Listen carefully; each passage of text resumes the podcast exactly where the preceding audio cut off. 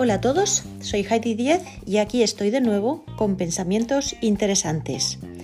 Siempre con mente positiva, lo que equivale a tener una salud emocional estupenda.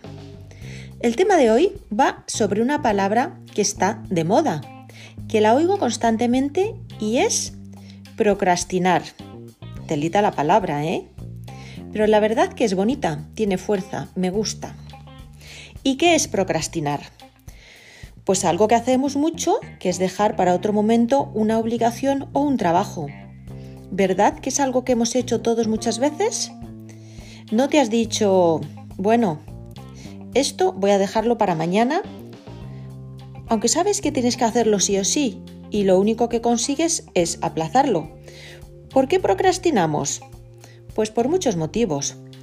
Porque estamos saturados de tareas o responsabilidades, y prefieres dejarlo para más adelante, porque nos da miedo la posibilidad de hacerlo mal y fracasar y lo dejas ahí un poco más estancado, porque somos muy perfectos y hasta no conseguirlo no lo haces, o porque puede ser que tengas una baja autoestima y te falta confianza. Por el motivo que sea, no lo hagas un hábito no tengas el hábito de posponer una tarea o una situación que debe ser resuelta, porque sabes que en realidad es una mala idea. Incluso eso te va a crear culpabilidad. Si sabes que al final tienes que hacerlo, no procrastines. ¿Y cómo puedes evitarlo? Pues te voy a dar unos ejemplos o unos tips. Si eres mm, freelance, pues por supuesto tienes que organizarte me pasa a mí. Tienes que organizar tu día a día, planificando bien tus tareas, estar concentrada en lo que haces sin distracciones, terminar lo mejor posible esos objetivos que te pusiste para ese día. No dejes para mañana lo de hoy, porque seguramente lo repetirás más veces e irás atrasando todas tus tareas. Vas acumulando las tareas y eso es como una coletilla y no caigas en ello. Es como un círculo vicioso.